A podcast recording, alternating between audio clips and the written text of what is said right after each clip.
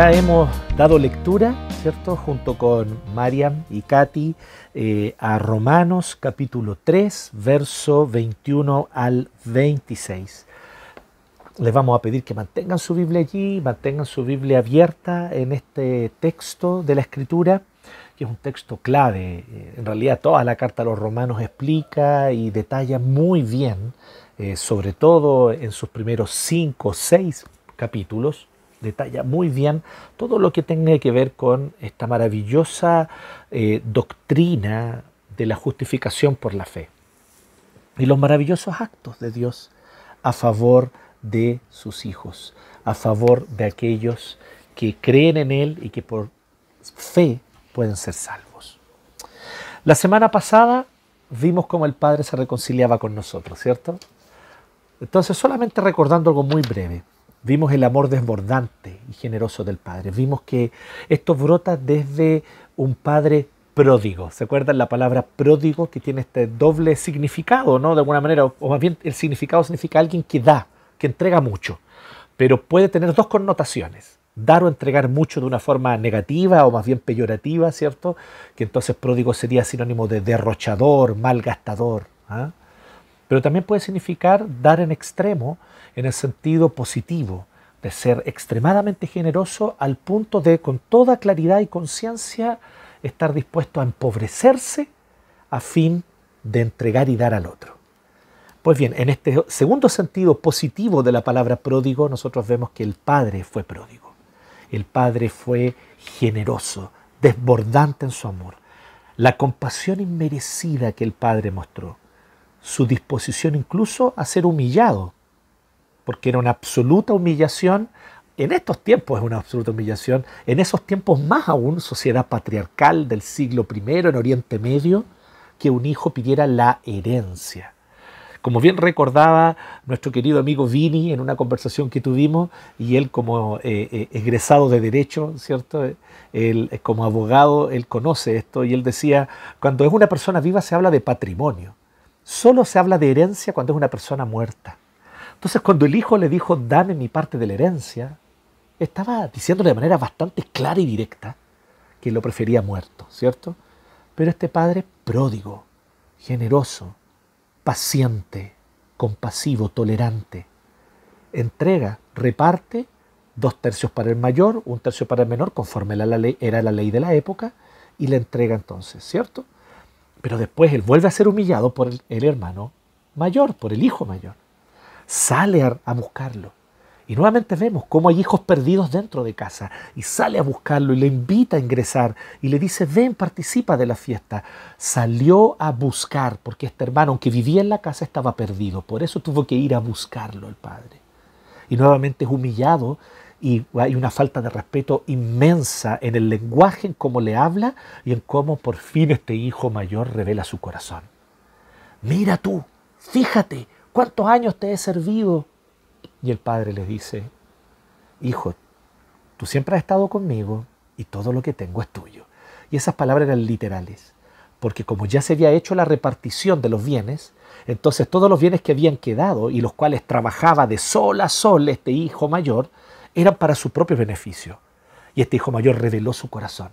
Él no amaba lo que amaba el Padre. Su corazón no palpitaba al ritmo del corazón de su Padre. Su corazón era un corazón egoísta e ingrato, igual que el del hijo menor al inicio de la parábola.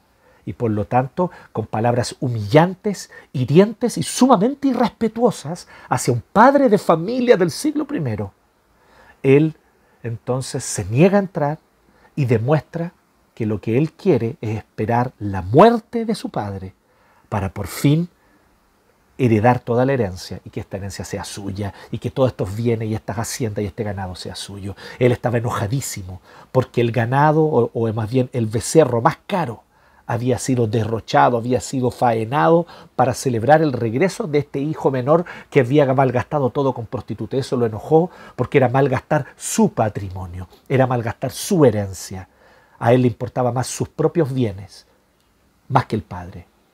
Ambos muestran ingratitud, desamor hacia su Padre, falta profunda de amor y de gratitud hacia su Padre generoso, bondadoso y tolerante. pero este hijo es, este padre, perdón, es así. Hoy yo quiero que nosotros veamos el costo que tuvo que pagar Cristo para reconciliarse con nosotros.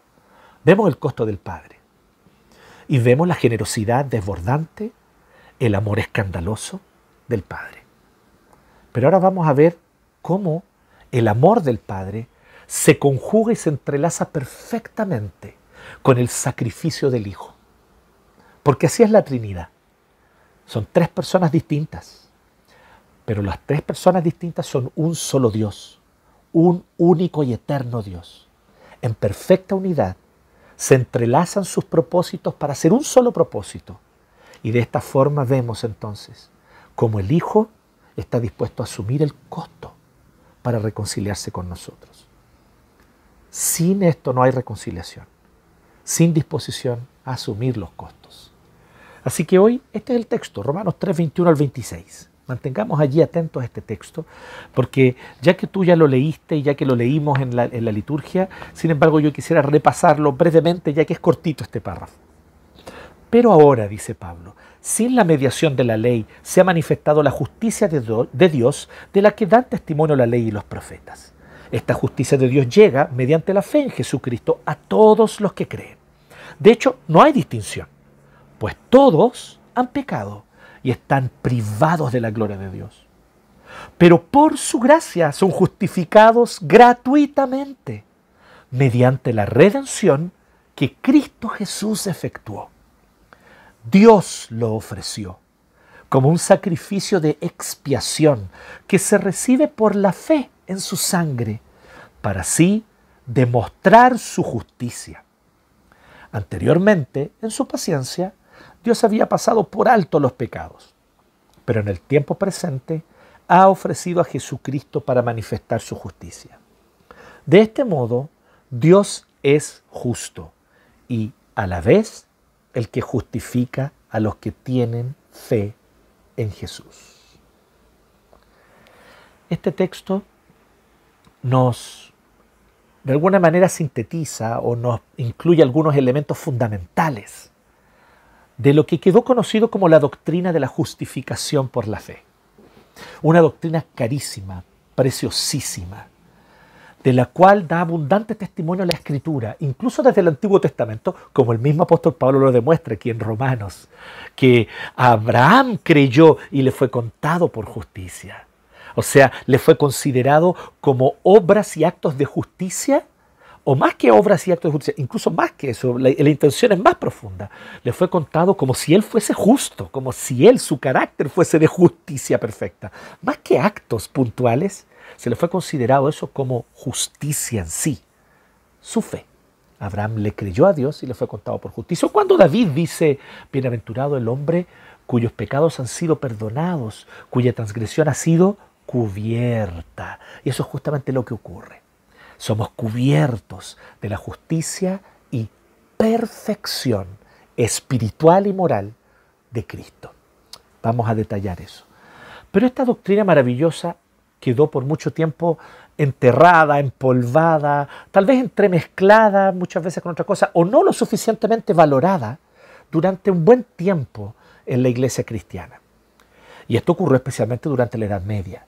Y nosotros conocemos la historia, si no la conoces, ¿cierto? es bueno que la puedas conocer un poquito, de Martín Lutero y cómo él redescubrió estas verdades, cómo él redescubrió la verdad de la justificación por la fe y la anunció por todo lado que él pudo, la anunció de todas las maneras que pudo y de esta manera se produjo una verdadera revolución en toda Europa por causa de la predicación y el anuncio de este maravilloso evangelio, buena noticia.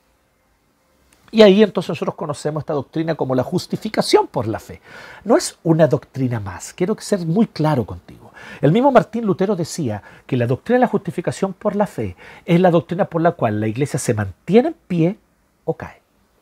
No es una doctrina secundaria, no es una doctrina que complementa otras doctrinas que tienen importancia, pero que complementa otras doctrinas centrales. No, esta es una doctrina central, fundamental que realmente nosotros somos declarados justos, considerados justos ante los ojos de Dios, el juez del universo, el juez que juzga con justicia a todo hombre y a toda mujer, el juez delante del cual tú y yo estamos condenados si dependemos de nuestros méritos. Solo un lugar es nuestro lugar justo al cual debemos ir.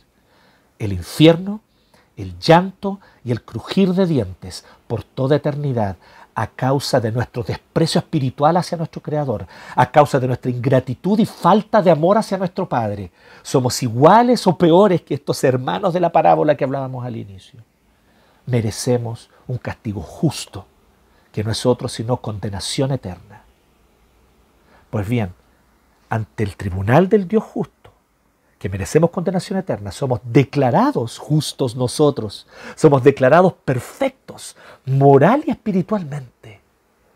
Sin serlo, en nuestro ser interior y en nuestro corazón y en nuestro día a día, somos declarados ante ese tribunal en lo alto, en los cielos, somos declarados justos. ¿Cómo es posible esto? Es porque Cristo se ofreció como sustituto en nuestro lugar, siguiendo los rituales del Antiguo Testamento, donde cuando alguien pecaba y por lo tanto era merecedor de muerte, entregaba un cordero, entregaba una paloma, entregaba un animal para que fuese sacrificado, su sangre derramada y el animal completo, con huesos, cuero, pelos, todo, era quemado en el fuego del altar, allí en el tabernáculo o en el templo del Antiguo Testamento. Bueno, siguiendo esta lógica, Jesucristo se ofreció a sí mismo como sacrificio. Solo Él podía ofrecerse como sacrificio, porque ningún hombre, ninguna mujer en la historia han sido sin pecado. Toda mujer es pecadora, traidora y violenta, constantemente, todos los días viola la ley de Dios. Todo hombre es pecador y sucio en lo más íntimo de su ser y todos los días transgrede la ley santa y el carácter santo de Dios. Ante esta realidad de nuestro pecado, solo puede ofrecerse un sacrificio inocente. Pero los animales no eran suficientes, había que volver a ofrecer de nuevo. Si yo volvía a pecar tenía que ofrecer otro animal. Una vez al año el sumo sacerdote tenía que ofrecer un animal a nombre de todo el pueblo en el lugar más íntimo del tabernáculo, en el lugar santísimo, donde se manifestaba la presencia de Dios de forma sobrenatural sobre el arca del pacto una vez al año, en el día de la expiación, él tenía que entregar este sacrificio y cuando pasaba un año tenía que hacerlo de nuevo y después de un año de nuevo. Entonces eran sacrificios continuos. Pero Jesucristo se ofreció como sacrificio una vez y para siempre, de una vez y por todas. ¿Y qué es lo que él hizo? Él, perfecto. Él, el único que nunca pecó. El único, totalmente confiable el único, 100% inocente, puro y sin mancha, se ofrece voluntariamente como sacrificio y es injustamente condenado por los líderes judíos y por las autoridades romanas para ser crucificado. Y en esa cruz, agonizando, luego de haber sido torturado, con latigazos que le dilaceraban y arrancaron pedazos de su carne. Luego de esa tortura, él fue colgado para seguir siendo torturado en esa cruz, clavado sus manos y sus pies, su cabeza con una corona de espinas que le desangraba la cabeza.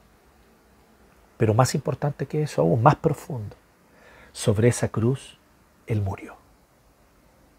¿Por qué el único justo y sin pecado moriría? Si la paga del pecado es muerte. O sea, el precio que hay que pagar por el pecado es la muerte. El alma que pecare, esa morirá. Jesucristo no tendría por qué haber muerto si Él es puro, santo, inocente y sin pecado, el único en la historia. Porque Él murió en nuestro lugar como sustituto nuestro. Y Él se ofreció como cordero perfecto, como sacrificio perfecto. Y por lo tanto como sacrificio definitivo desde este punto en adelante ya no se necesita más entregar sacrificios con sangre ni derramar sangre para obtener perdón, porque Él es el inocente que pagó el precio en nuestro lugar. Yo merecía la muerte por haber pecado contra el Señor, pero ¿qué hizo el Señor? Él mismo personalmente asumió naturaleza humana y siendo verdadero hombre, con carne, huesos, alma, sangre, él vino hasta la cruz y se ofreció como sacrificio y dijo, yo cargo la culpa de Jonathan. Y la cargó sobre sí toda mi culpa, todos mis pecados, y los canceló sobre esa cruz, cuando él fue aplastado por toda la furia y la ira de la injusticia del imperio opresor, por, con toda la furia y la ira de Satanás, las huestes espirituales de maldad que están por detrás de los imperios opresores.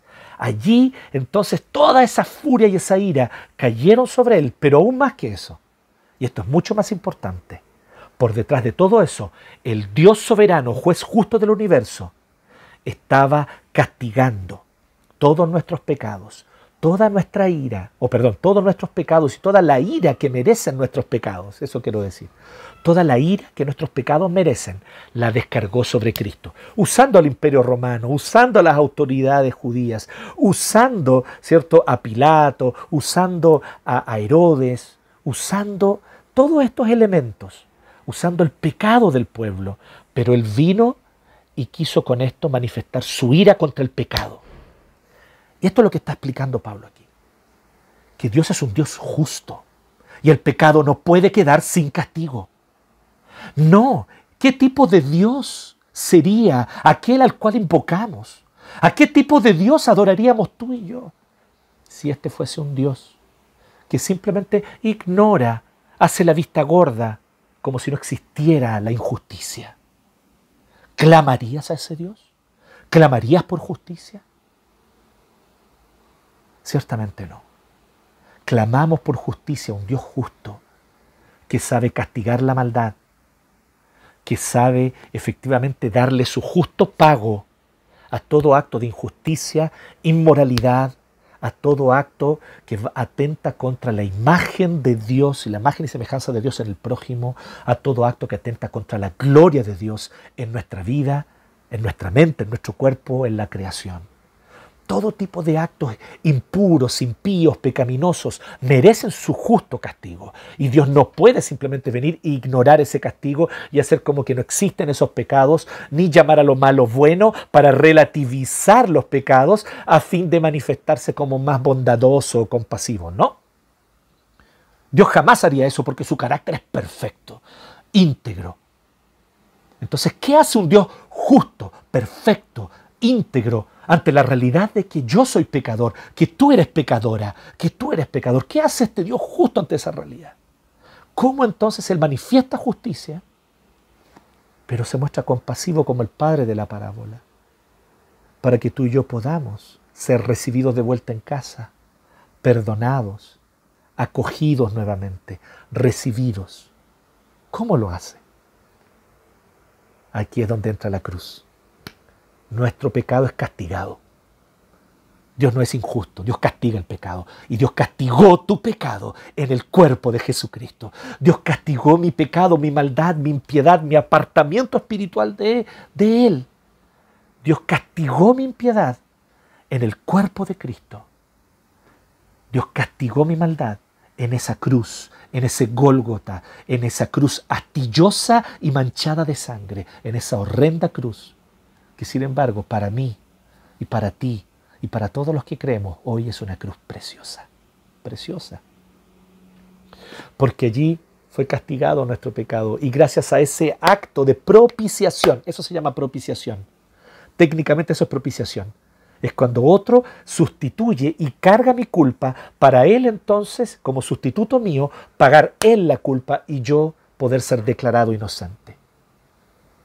¿Y cómo está mi hoja de antecedentes en el tribunal del juez justo? Blanca, pura. Porque esa hoja de antecedentes, que es la de Cristo, fue puesta a mi nombre, a mi favor. Y lo mismo ha ocurrido contigo si tú has creído en Jesucristo como tu Señor, como tu Salvador, y le has entregado tu vida, entendiendo que todos tus pecados son generosamente, escandalosamente perdonados. Pero no porque Dios renuncie a su justicia, ya lo vimos, es porque Dios reafirma su justicia al hacer este acto tan terrible. Castigar todos nuestros pecados, los pecados de todos los que creen en Cristo, los pecados de todos los hijos de Dios. Los castigó sobre el cuerpo del santo, justo, puro, precioso y sin mancha, Jesucristo, el Hijo unigénito del Padre. Qué maravilloso. Así, tú y yo somos declarados justos. Y esta justicia está fuera de nosotros. No, no somos salvos porque un día tuvimos una experiencia que produjo emociones. esa experiencia que produjo emociones es buena y fue muy importante. Y tal vez una señal, sin duda alguna, de que Dios te escogió desde antes de la fundación del mundo y que Él quiso que Cristo pagara el precio por tus pecados. Maravilloso. Yo no estoy negando la importancia de esa experiencia, pero eso no, es eso no es lo que te salva. No es cuán profunda fue la experiencia, cuánto tú lloraste en lágrimas, el día que tal vez tú levantaste la mano en una campaña evangelística, pasaste adelante y un evangelista, un predicador oró por ti. Bueno, ese día no fue el día de tu salvación. El día de tu salvación fue allá en el Gólgota. Eso es lo que Pablo está explicando aquí. Pablo está diciendo que allá, en esa colina, allá en Oriente Medio, allá en esa colina hace más de dos mil años atrás, tú y yo fuimos salvos. Y nos está diciendo que nuestra justicia, mi justicia, o sea, perfección moral y espiritual, que me permite la entrada al cielo, que es lo que me otorga vida eterna, solo, los perfectos moral y espiritualmente pueden heredar el cielo. No lo pueden heredar los que pecan, no lo pueden heredar los que pequen. Mucho o poco, da lo mismo. Habiendo una mancha, ciertamente no somos dignos del cielo. ¿O tú acaso te tomaría este vaso de agua si yo te dijera, no te preocupes, mira, es 99% agua, pero un 1% eh, eh, caca de perro. ¿Cierto? Eh, el, perrito del vecino estaba con diarrea, entonces le eché un 1%. Pero solo un 1%, no te preocupes, tómate esa agua. Bueno, esto es lo mismo. El cielo es purísimo porque es la comunión íntima con Dios. Solo aquellos que son perfectamente justos espiritual y moralmente, pueden ingresar al cielo, a la vida eterna y gozar eternamente de salvación. Entonces, ¿cómo podemos nosotros heredar esta vida eterna, heredar la nueva creación, los nuevos cielos y nueva tierra que Cristo inaugurará cuando Él regrese? ¿Cómo vamos a heredar ese lugar tan puro si no somos puros? Entonces Cristo hace lo siguiente. Él se pone en nuestro lugar, muere por nosotros, cancela nuestra deuda y nos declara justos. Y ante el tribunal de Dios somos declarados justos, puros y sin mancha. Y ante el tribunal de Dios somos vistos por Él como esta agua pura, 100% potable, pura, purificada, sin nada, ni un 0,5% de impurezas, nada. Así es como el Señor actúa con nosotros, así es como el Señor nos salva. Entonces el Señor nos otorga salvación justificándonos, o sea, declarándonos justos. Quiero hacer una clara diferencia aquí, no, no haciéndonos justos. No es que de a poquito, poco a poco nos va haciendo cada vez más justos para que podamos merecer la salvación. No, Él nos declara justos en el mismo momento que creemos, en ese preciso segundo, cuando tú creíste en Cristo y tú en tu corazón con tus ojos espirituales que fueron abiertos por la obra soberana del Espíritu Santo, miraste a Jesucristo y entendiste que Él era tu Salvador y creíste que allí sobre esa cruz Él se desangró y murió por ti. Ese día que tú creíste y que le entregaste tu vida y que confiaste en este Evangelio, ese día tú fuiste declarado justo ante el tribunal de Dios. Y ese día tu hoja ante el tribunal del Señor es una hoja blanca desde ese día en adelante, pura y sin mancha, sin ningún antecedente, sin crimen puro. Y como consecuencia de que ya somos justos, o sea, ya somos herederos de la vida eterna, ya soy salvo como consecuencia de una salvación dada por gracia, gratuitamente, solo al que cree, no al que obra, sino al que cree. Como fruto de esto, ahora el Espíritu Santo que vino a morar en mí que me dio el don de la fe, de hecho, por el cual yo pude creer, que me abrió los ojos espirituales para que yo pudiera contemplar a Cristo, que me dio nueva vida, porque yo estaba muerto en delitos y pecados, y que gracias a esta nueva vida yo pude recibir, escuchar el llamado de Cristo y atenderlo. Bueno, este mismo Espíritu Santo que vino a morar en mí hizo todo eso, ahora Él sigue haciendo una obra en ti y en mí. ¿Y cuál es esa obra? Santificarnos. Es distinta la santificación a la justificación. La justificación, en el momento que crees, eres declarado justo. La santificación es el proceso que viene después como fruto de que ya soy salvo. Y día a día el Señor va perfeccionando, moldeando nuestra vida. Día a día el Señor nos hace más conscientes de cuán pecador somos. No es que yo cada día me siento más fuerte contra el pecado. ¿Sabes lo que ocurre? Que yo cada día tomo más conciencia de lo profundamente pecador que soy Así que cada día busco depender más de Dios. Eso es santificación. Cada día busco depender más del Señor. Cada día busco aferrarme más a Él. Cada día miro más esa cruz, ese Gólgota, ese acontecimiento histórico ocurrido hace dos mil años atrás. Y mientras más miro la cruz, mientras más miro el sacrificio de Cristo por mí, más mi corazón va comprendiendo la profundidad de mi pecado, la santidad de Dios, pero también el amor con el que el Señor me ha amado y por el cual Él pagó mi precio. Él pagó mi deuda, Él canceló mi deuda, era mi deuda, pero Él la tomó y la canceló. Solo por amor, porque quiso estar cerca mío, porque quiso que hubiese reconciliación entre Él y yo. Qué gracia escandalosa. ¿Quién soy yo? ¿Por qué Él va a querer reconciliarse conmigo? Pero Él así quiso hacerlo. Él así nos amó. Y Él así te amó a ti también. Así te ama a ti también. La justicia mediante la fe.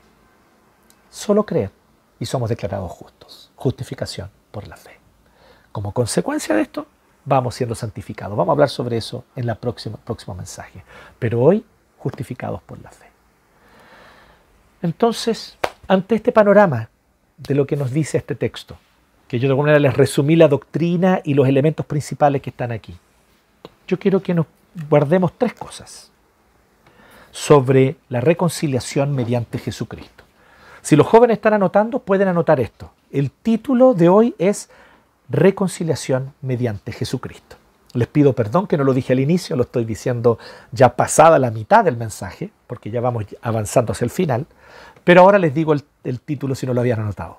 Reconciliación mediante Jesucristo. Y tiene tres puntos. Son tres cosas que yo quisiera destacar a partir de este texto de Romanos 3, 21 al 26, que ya leímos dos veces incluso, ¿no? Lo leímos con Katy y, y Mariam y ahora lo leí yo aquí. Entonces, atento, abre tu Biblia allí. Tres cosas que yo quisiera destacar sobre la reconciliación mediante Jesucristo. Bien, primero, mediante Jesucristo Dios abrió un camino mediante Jesucristo, Dios abrió un camino. Un camino que posibilitó la reconciliación. A eso me refiero.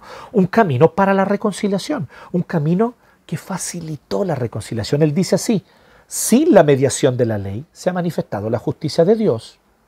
O sea, Dios ha, mostrado su justicia sin mediar la ley. Pero ¿cómo? ¿cómo? ¿Cómo podemos nosotros ser justos? ¿Cómo nosotros podemos ser justos si la ley es imposible de cumplirla no porque la ley sea tan eh, eh, extraterrestre y marciana, sino porque nosotros hemos caído de nuestro estado natural con el que Dios nos creó y hoy con el corazón de continuo inclinado al mal, si Dios dice blanco nos dan ganas de hacer negro, si Dios nos dice A nos dan ganas de hacer B.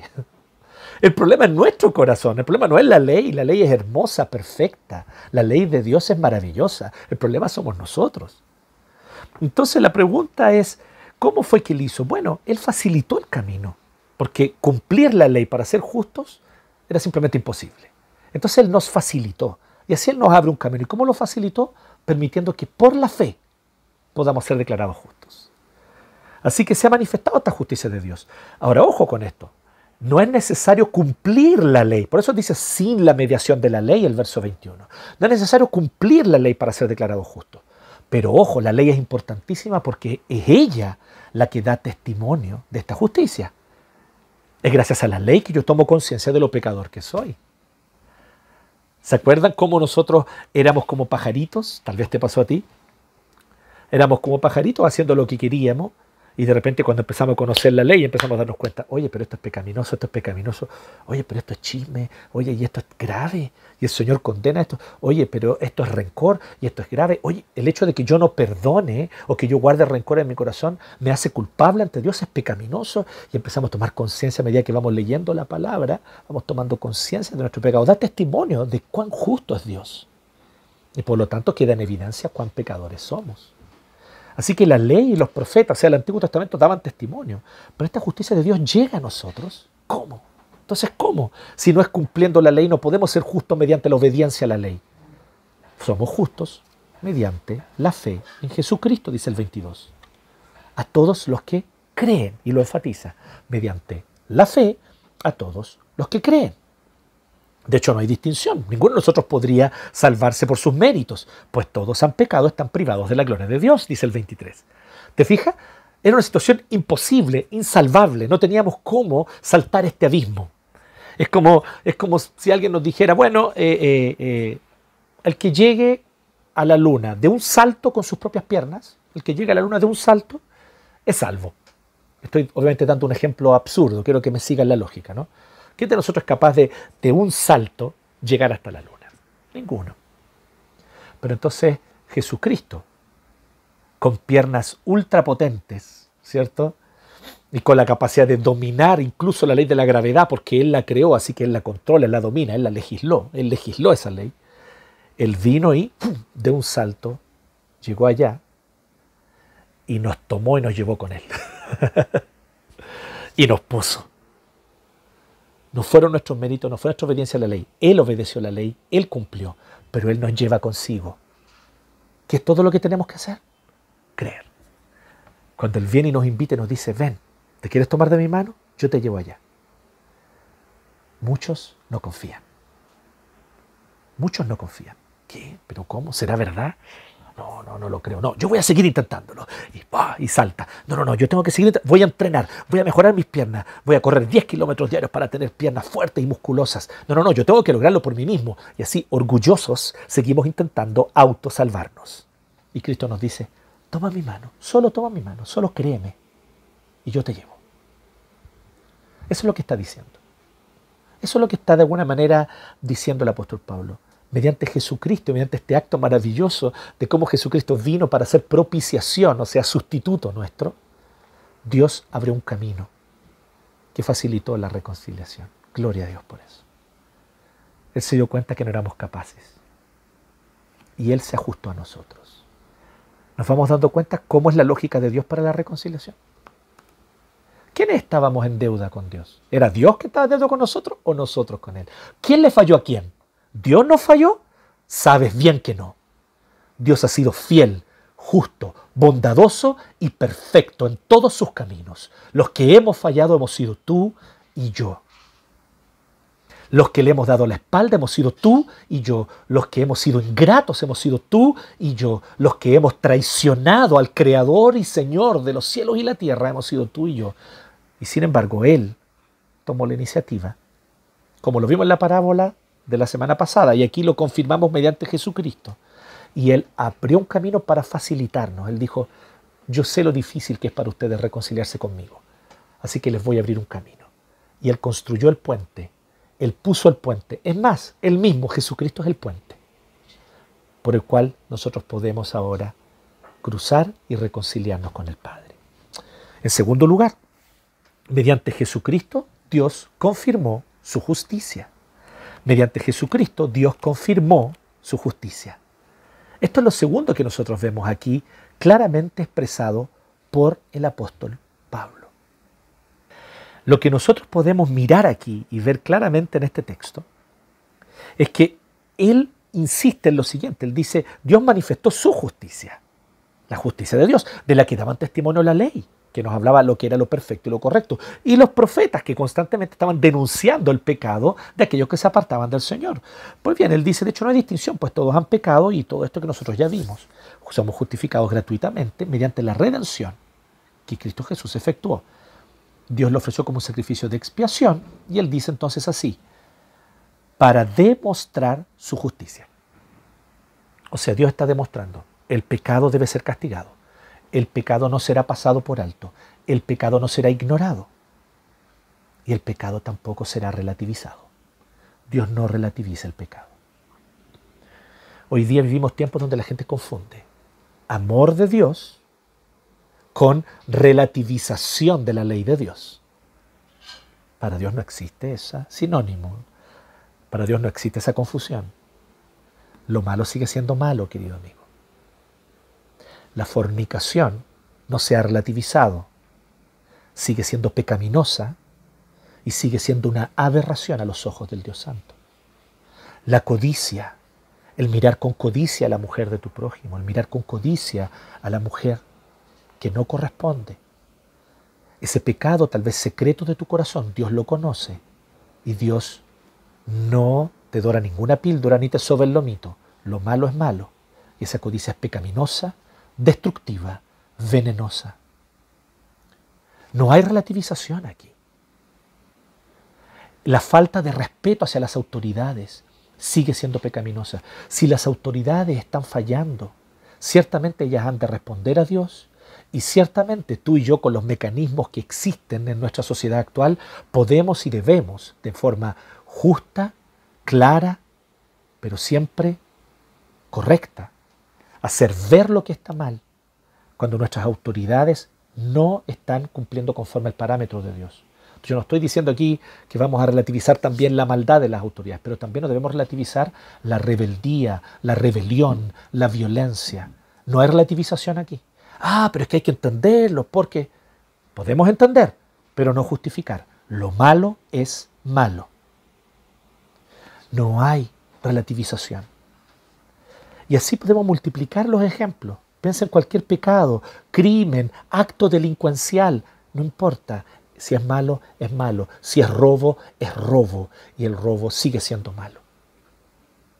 Saltar torniquetes es robo. No hurtarás, dice la ley del Señor. No justifiques el pecado ni en tu vida ni en la de los demás. Dios no lo hace. Dios confirma su justicia. El pecado es pecado el pecado es pecado. El hecho de que yo sea movido por la ambición y que por causa de la ambición de querer enriquecerme cada vez más no me importe la vida del prójimo y llamemos a eso progreso, capitalismo y modernización, lamentablemente estamos dorando la píldora y relativizando lo que Dios no relativiza, porque la falta de compasión hacia el prójimo y el anhelo y el deseo egoísta de simplemente yo autosatisfacerme mis deseos de enriquecimiento, justificando en una doctrina pagana, humanista, que habla de una mano invisible, bueno, por más que me justifiquen eso, si yo soy alguien ambicioso, esa ambición me condena ante el Dios justo, que conoce mi corazón, sabe lo egoísta que he sido, y Él justamente y ciertamente traerá justo juicio, a menos que yo me arrepienta. Dios confirma su justicia. Dios no relativiza. La opresión al pobre, al huérfano y a la viuda sigue siendo pecado hoy como lo era en los tiempos de Miqueas, de Amós y de Moisés. Sigue siendo pecado la prostitución, la lujuria, la fornicación y el adulterio. Sigue siendo pecado. Sigue siendo pecado. Por lo tanto, el fallar a la ley de Dios. Nos vamos a relativizar aquí. Sigue siendo pecado la relación sexual o homosexual o lésbica, claramente estipuladas en la Biblia y condenadas. Nadie va a relativizar aquí y no vamos a relativizar la palabra de Dios porque Dios no lo hace ciertamente. Entonces, pero ¿cómo Él nos salva si merecemos condenación entonces? ¿Qué hacer? ¿Quién de nosotros puede decir yo jamás he pecado, soy perfectamente justo? Nadie de nosotros. Entonces, ¿qué dice el 26? En el tiempo presente, Dios ha ofrecido a Jesucristo para manifestar su justicia, para decir, el pecado merece condenación, el pecado merece castigo, así que castigo el pecado en Cristo. Él castigó tu pecado en Cristo. Él no llamó a lo malo bueno, Él no alteró los códigos morales, Él no vino ni subvirtió ni dio vuelta a los códigos morales. Aquello que Dios dijo que es malo sigue siendo malo. Aquello que Dios dijo que es injusto sigue siendo injusto. ¿Y qué es lo que hace Dios con toda esa injusticia? Sin embargo, la toma, la pone sobre Jesucristo y castiga a Cristo para que tú y yo podamos acercarnos a Él, arrepentirnos, reconocer que hemos obrado mal y por fin comenzar a enderezar nuestros caminos. De este modo, Dios es justo y a la vez el que justifica, o sea, declara justos a los que tienen fe en Jesús. Dios no deja de ser justo, Dios no deja de ser claro con lo bueno y lo malo. Y sin dejar esta claridad meridiana, una claridad meridiana, sin dejarla ni abandonarla ni un ápice, Él muestra amor, compasión, gracia a todos los que han pecado a los que han defraudado al prójimo, a los que han herido al prójimo, a aquellos que han abusado y a aquellos que se han enriquecido ilícitamente, a aquellos que han fallado y que han desobedecido a la autoridad con un corazón rebelde y maligno, a aquellos que han robado, a aquellos que han adulterado, fornicado, a aquellos que le han fallado al Señor. Dios extiende los brazos de gracia y misericordia, no relativizando la ley, sino porque justamente Él vino hizo que Cristo pagara en nuestro lugar. Y Cristo voluntariamente se ofreció para eso. Porque Él nos amó y nos ama con amor real. Voluntariamente Él se ofreció como cordero. Así que Dios confirmó su justicia. ¿Se fijan cómo la reconciliación no implica relativizar? Al abuso se le llama abuso, al pecado se le llama pecado, a lo malo se le llama malo. Pero aún así, Dios se reconcilió. Miremos esto con atención. Finalmente, en tercer y último lugar, y con esto cerramos, Dios asumió el costo. Bueno, estaba implícito en todo lo que ya veníamos diciendo, pero quiero hacerlo explícito y por eso quiero destacar esto tercero. Mediante Jesucristo, Dios asumió el costo. Ya vimos que mediante Jesucristo Dios abrió un camino, facilitando la reconciliación. Ya vimos que mediante Jesucristo Dios confirmó su justicia. Y sin negar la justicia y sin negar que lo malo es malo y lo bueno es bueno, aún así se reconcilió con nosotros. Y Dios asumió el costo. Y esta es la parte que tal vez más nos debe causar o nos debería causar un total, un total asombro. Porque la deuda no fue nuestra, la deuda no la tuve yo, perdón, perdón, la deuda no fue de Dios, disculpe, la deuda fue nuestra, la deuda la asumió Dios, a pesar de que yo fui el que la adquirió. ¿Cómo es posible eso? Yo vine, robé, usurpé, hice mal uso y me endeudé con lo que no debía haber hecho y después, sin embargo, Dios viene, asume ese costo total, paga Él mi deuda y así Él me extiende una mano de reconciliación. Querido amigo, mira a Jesucristo. Mira a Jesucristo en esa cruz. Contémplalo con los ojos de tu corazón. Ese es el costo de reconciliarse. ¿Te fijas el costo que él pagó? ¿Sabes cuál era lo que más amaba a Cristo? Porque tal vez Cristo tenía la fortaleza espiritual y no tengo duda que así lo tenía, que él era alguien fuerte, valiente, como muchas mujeres y hombres eh, eh, hemos conocido que son fuertes, valientes y asumen eh, valientemente las dificultades. Cristo fue así, fue valiente, no me cabe duda, más incluso que cualquier otro hombre y mujer que haya existido en la historia. Y con valentía sin igual, él enfrentó la dilaceración de su cuerpo, la tortura, el latigazo, la humillación, los escupitajos, la crucifixión, la tortura sobre esa cruz. Pero hay algo que Jesucristo especialmente le debilitó y lo hizo sudar gotas de sangre y llorar lágrimas clamando tres veces a Dios que ojalá eso no tuviese que pasar. Si es posible, pase de mí esta copa. Si es posible, pase de mí esta copa. Tres veces Cristo clamó la noche anterior de su crucifixión. ¿Y sabes qué, qué era lo que Jesucristo más atesoraba? ¿Qué es lo que él no quería pasar? Este profundo misterio inexplicable de la lógica humana, de que se iba a interrumpir, cortar su comunión con el Padre. Jesucristo estaba dispuesto a enfrentar las fauces de los leones. Jesucristo estaba dispuesto a enfrentar mil latigazos. Jesucristo estaba dispuesto a enfrentar 500 torturas sobre la cruz mientras el Padre estuviese en comunión con Él.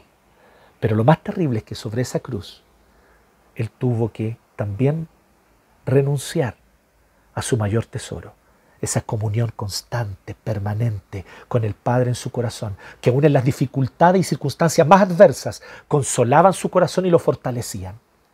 Jesucristo tuvo que, misteriosamente, porque el Padre y el Hijo son uno, y nunca dejan de ser uno, porque la Trinidad es una unidad perfecta y eterna. Así que aquí no hay explicación humana que pueda entender esto. Pero en este misterio, Él clamó, Dios mío, Dios mío, ¿por qué me has desamparado? Porque allí sobre esa cruz Él se vio abandonado de alguna manera, rota, quebrada esa comunión perfecta que Él tenía día a día con el Padre. Y ese que era su mayor tesoro, le estuvo dispuesto a abrir mano de él para salvarme a mí, un gusano, para salvarte a ti. Él asumió el costo. Y no fue un costo barato. ¿Te das cuenta de eso? No es un costo bajo. Ser torturado, abusado, que te humillen públicamente, que te torturen públicamente, que hagan caer sobre ti todo el peso de la opresión de un imperio militarizado a un hombre que nunca le hizo daño a nadie, que nunca organizó una revuelta, que nunca, nunca hizo nada de eso Jesús, pudiendo haberlo hecho. Recuerden, existían los celotes en ese tiempo, que eran los grupos revolucionarios que armaban revueltas contra el imperio romano. Jesús nunca se unió a ellos. Siendo alguien que prodigaba amor, que sanó al siervo del centurión, que tuvo misericordia de romanos, que tuvo misericordia de fariseos, de Nicodemo lo recibió en la noche, escuchó sus dudas, consoló su corazón, que tuvo misericordia de la mujer sirofenicia que era extranjera, que tuvo misericordia de la prostituta, del rico que se había enriquecido ilícitamente como saqueo. Mostró compasión hacia todos y de repente ahora él está siendo torturado, vejado y él asume el costo. Él asumió el costo. Él clamó, Dios mío, Padre, si es posible pase de mí esta copa. Pero ¿cómo sigue la oración? Mas no se haga conforme a mi voluntad, sino conforme a la tuya. Pero no se haga lo que yo quiero, sino lo que tú quieres. Él asumió el costo. No puede haber perdón sin asumir el costo. No puede haber reconciliación sin asumir el costo. ¿Te das cuenta de lo que Jesús está mostrando claramente aquí? No, aquí no estamos hablando de seamos todos hermanos, reconciliémonos, tomémonos de las manos con el arco iris de fondo, ¿cierto? Tomémonos de las manos como cariñositos y perdonémonos. Ay, sí, yo te doy perdón mientras lanzamos pétalos de colores y de rosas al aire. No, no estamos hablando de algo estúpido como eso. No estamos hablando de esa caricaturización. Aquí no estamos hablando de amor, compasión, jipienta. Aquí estamos hablando de un amor y de una compasión que están dispuestos a enfrentarlo todo. Del amor y la compasión de una madre. ¿Conoces el amor y compasión de una madre? Que atraviesa cielo, mar y tierra para reencontrarse con su hijo. Que está dispuesta a ser humillada, dejada, golpeada, si es que con eso va a poder salvar la vida de su hijo.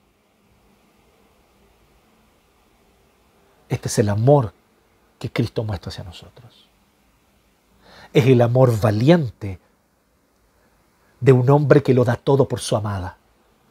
Porque la ama de verdad y está dispuesto a morir él con tal de que su amada no sufra ni un solo rasguño. Así que él va y enfrenta a todo lo que hay que enfrentar. Y lo enfrenta con valentía.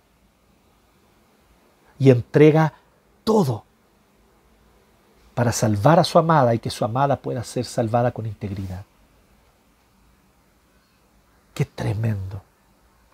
Dios asumió el costo mediante Jesucristo. Así que mi pregunta es, ¿cómo no amar a este Dios que se reconcilió con nosotros de esta forma? ¿no?